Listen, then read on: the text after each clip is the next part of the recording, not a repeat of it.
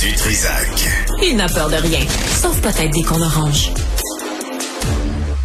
Vous avez vu la nouvelle euh, la semaine dernière, là, il y a un boom immobilier autour du prolongement de la ligne bleue du métro de Montréal.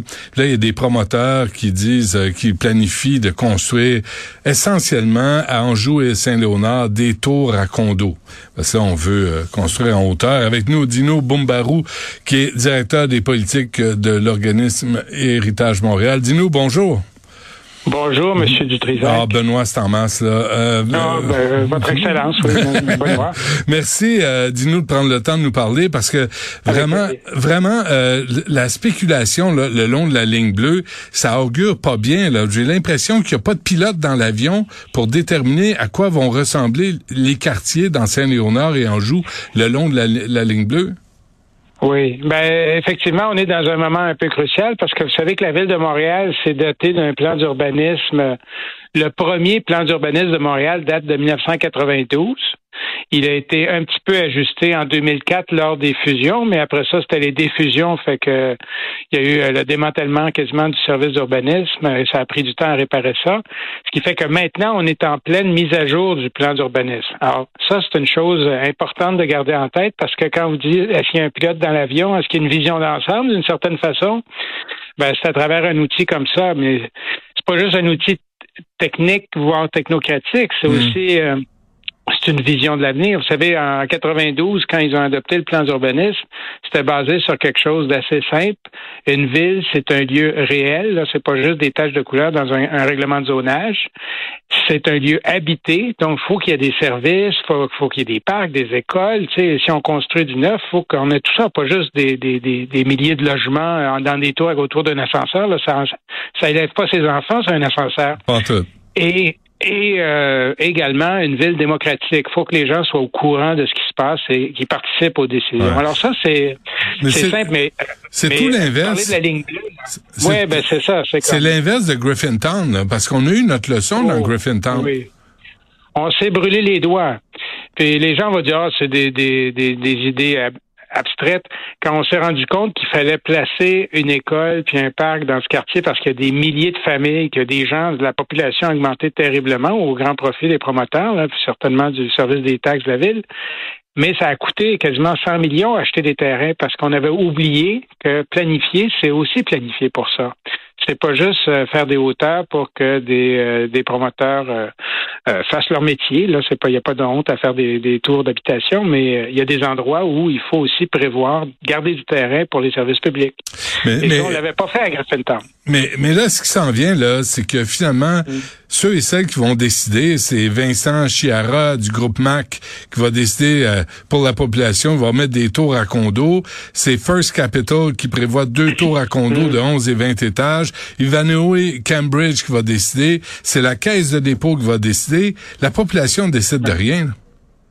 Ben, écoutez, euh, la population élit des gens, alors ça, il y, a y, a quand même quelque chose à dire là-dessus. Mais deuxièmement, si les règlements acceptent ça, il y aurait il faut peut-être se poser la question si les règlements sont du 21e siècle ou si c'est mhm. des trucs archaïques. Là. Mhm. Il faut dire qu'avec les fusions, on n'a pas nécessairement uniformisé, unifié l'urbanisme. On a fait beaucoup des collages euh, des anciens règlements des municipalités et peu à peu, il y a eu un petit peu d'harmonisation, mais c'est vraiment maintenant que ça va se faire. Alors, il faudrait que le projet de la ligne bleue soit conscient de ça, puis euh, qu'on se retrouve pas avec une, une euh, c'est pas nécessairement une mauvaise chose qui est autour des stations de métro de la densité, voir de la hauteur. Mais euh, vous savez, il y a quelques années, là, un professeur de McGill qui est décédé maintenant, professeur Schonauer, qui est un spécialiste d'habitation, recevait à l'université McGill une délégation du bureau central du plan de la République populaire de Chine. Hmm. Comprenez-vous que mm-hmm. eux, la densité, ils ont connu ça. Et ce que euh, ce professeur euh, démontrait là, par c'est que on a à, Montréal, on a un peu un, vocabulaire des façons de bâtir qui crée de la densité sans créer d'inhumanité. Et euh, si vous prenez les quartiers traditionnels de Montréal, là, il y a moyen d'augmenter, peut-être d'aller à 4-5 étages. Là, tu pas besoin d'être du duplex ou du partout là. Non, mais mais on peut pas avoir des, mais dis-nous, on peut pas avoir trois tours de 20 étages avec une ou deux chambres. C'est pas comme ça qu'on va attirer des familles à Montréal. vous avez absolument raison. Puis je vous écoutais en parler avec euh, M. Dumont et votre collègue là. c'était c'est tout à fait juste. Ça, c'est un vrai enjeu. Et ça, c'est un enjeu du plan d'urbanisme. C'est pas un enjeu des promoteurs parce que c'est pas si rentable que ça, les familles? Mais si, on, si quelqu'un a une responsabilité sur l'avenir, puis on sent que les promoteurs, ils ont surtout une responsabilité envers leurs actionnaires, c'est-à-dire du court terme. Ouais. Ben sur l'avenir, il faut penser loger des familles et puis euh, pas juste créer des ghettos où les gens ont, euh, avec une carte magnétique pour rentrer chez soi. Là. Mais ça, prend des quartiers. Mais dis-nous, ça va être euh, ça va être des nids à Airbnb et le maire Miranda, lui, il est très fier de ça. On essaie Ouais, de lui parler. Il y a personne qui se prononce. La maire Esplante a l'air de trouver ça bien bien le fun aussi. Est-ce que les, les maires, excusez-moi là, mais est-ce que c'est- rendu des guidounes qui vendent nos quartiers aux plus offrants? Je pense surtout je, je, on, on- on en parlera une autre fois là, mais de ça, mais je pense surtout c'est que la ligne bleue est un, un rêve tellement, euh, euh, tellement proche avoir- après avoir été si loin. Hein, c'est des promesses de, de- il y a tellement longtemps Ouais. Que euh, le danger, c'est que les, les élus acceptent un peu n'importe quoi et oublient leur, leur devoir. Leur devoir, c'est pas juste de faire un tunnel avec des sorties, là, c'est pas un trou de marmotte, là, c'est de Mhm. faire des vrais quartiers en surface. Mhm. Et ils ont les pouvoirs l'urbanisme, là, c'est pas le gouvernement du Québec qui fait ça. C'est pas le la, on a vu avec le REM de l'Est qu'est-ce que ça a donné quand on, on confie des des choses à des gens qui sont pas compétents, ben tu sais, Mhm. ça a été ça, ça s'est fait sortir sur les genoux. Mais euh, pour euh, la ligne bleue, il faudrait qu'il y ait un, plan d'ensemble. Je lisais dans, dans l'article du Journal de Montréal où des, des experts se disaient ça devrait être du 20 étages tout le long. Pourquoi ça? Pourquoi est-ce que Montréal a- a besoin d'avoir de l'air de Dallas ou bien de, de, de Shanghai? Tu sais. On est capable de faire de la densité à la montréalaise aussi. Pas, pas Griffintown, vous l'avez très bien dit. Ça a été, il y a des gens qui admirent ça, là, y compris du côté de l'écologie. Et malheureusement, c'est un, c'est de l'urbanisme de statistique. Ça crée pas des milieux de vie, ça. Ouais. Dis-nous, euh, vous avez vous, vous avez étudié en architecture. Euh, Tu sais, quand, quand on arrive par l'autoroute Bonaventure, avant on voyait le Mont-Royal. Aujourd'hui, on voit un mur de tours à condos, puis ils sont toutes plus laides les unes que les autres. Qu'est- Qu'est-ce qui est arrivé à l'architecture? Euh, Il y a plus personne qui est capable de construire des vrais immeubles autres que des boîtes dans des boîtes sur des boîtes? Ben, c'est, euh, écoutez, je pense qu'il y a une euh, il y a des vogues, malheureusement, dans ce domaine-là comme dans d'autres. Les gens oublient que quand on fait un bâtiment, ça, ça doit être un, un investissement 100% privé, c'est toujours un bâtiment 100% visible du domaine public. Mhm. C'est- on n'est pas en train de designer, là, quand on fait un projet d'architecture, on n'est pas en train de designer une cuisine dans le fond d'un chalet, dans le fond du bois, là. On est en train de faire un bâtiment qui va faire le paysage de tout le monde. Et ça, malheureusement, euh, les gens sont pas soucieux. De plus en plus, il y a un retour à travers peut-être les magazines, à regarder ce qui se passe aux États-Unis ou en Europe, puis on veut faire euh, une pirouette de plus. Mais ça, ce genre d'acrobatie, ça donne quoi? Ça donne des endroits comme Dubaï, hein, où c'est, une collection de, euh, de, de, de choses qui sont pas toujours des prix d'architecture. Il y en a peut-être un sur 200. Mhm. Et euh, malheureusement, quand on prend 20 étages, ben on occupe le ciel de tout le monde avec son, son truc. Si c'était un bungalow, euh, comme vous dites, qui a pas l'air qui a de l'air d'une boîte sur une boîte dans une boîte à côté d'une boîte, ça c'est pour le garage. Euh, ben, c'est- pas si grave. Mais quand c'est une tour, là, c'est le ciel de tout le monde qui est capté. Mais à quelle hauteur, Et là, ça devrait... faut pas oublier le. euh, attendez, faut pas Ouais. oublier l'île des Sœurs, là, parce que là aussi, il y a une forêt de tours qui s'en vient. C'est vrai. Alors ça, ça, ça, ça va être notre petit, euh, Mais- euh, notre petit Dubaï. En termes d'urbanisme et d'architecture, là, à Mhm. quelle hauteur ça devrait arrêter ces tours-là? On, on Ben, comprend la densification, là, mais à quelle hauteur? Oui, mais la densi- euh, pour faire de la densité, on n'a pas besoin de faire des tours. On confond trop souvent hauteur et densité.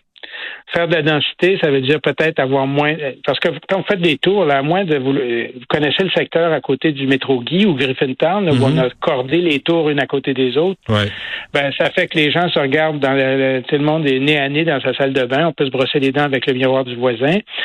Mais euh, sinon, des tours à l'île des Sœurs, le, plan d'origine des années 60, il y avait des tours, mais elles étaient espacées parce que ça prend des parcs pour que ce soit vivable. Et tout Ouais. ça. Ouais. Mais quand on les corde comme ceci, euh, c'est pas de la densification, c'est pas humain. Mais euh, pour répondre à la question en termes de hauteur, euh, moi je nous, on pense qu'on s'est entendu à Montréal pour dire le Mont-Royal doit avoir une présence prédominante si on arrive, mettons que le Mont-Royal, c'est 250 mètres de haut, là, mmh, c'est peut-être 255, mmh. mais on arrive avec un bâtiment à 249 et 95. Comprenez qu'on est en dessous de la limite, mais on vient d'écraser le Mont-Royal avec ça. Alors, ça. prend un peu de design urbain. Et euh, depuis quelques années, les, beaucoup d'urbanistes à la ville sont convaincus que le Mont-Royal est secondaire par rapport à la forme du centre-ville. Ah oui. ça, c'est un, c'est un problème de, de, de, de, de, vision, là, parce que là, si on a nos les professionnels qui sont supposés être les gardiens de l'équilibre entre le, le profit particulier puis l'intérêt collectif à travers la forme de la ville, puis ses, équilibres des fonctions et tout ça, hmm. ben, ils pensent que Mont-Royal, ben, c'est juste un tas de verdure à côté de la vraie affaire. Ben là, on a un problème, là. Ah, est-ce en conclusion, Dino Bombarou, est-ce qu'on devrait avoir une espèce de, de commission de avant qu'on donne des permis de construction de tours à condos qui vont être là euh, ad vitam aeternam, est-ce qu'on devrait avoir une consultation publique?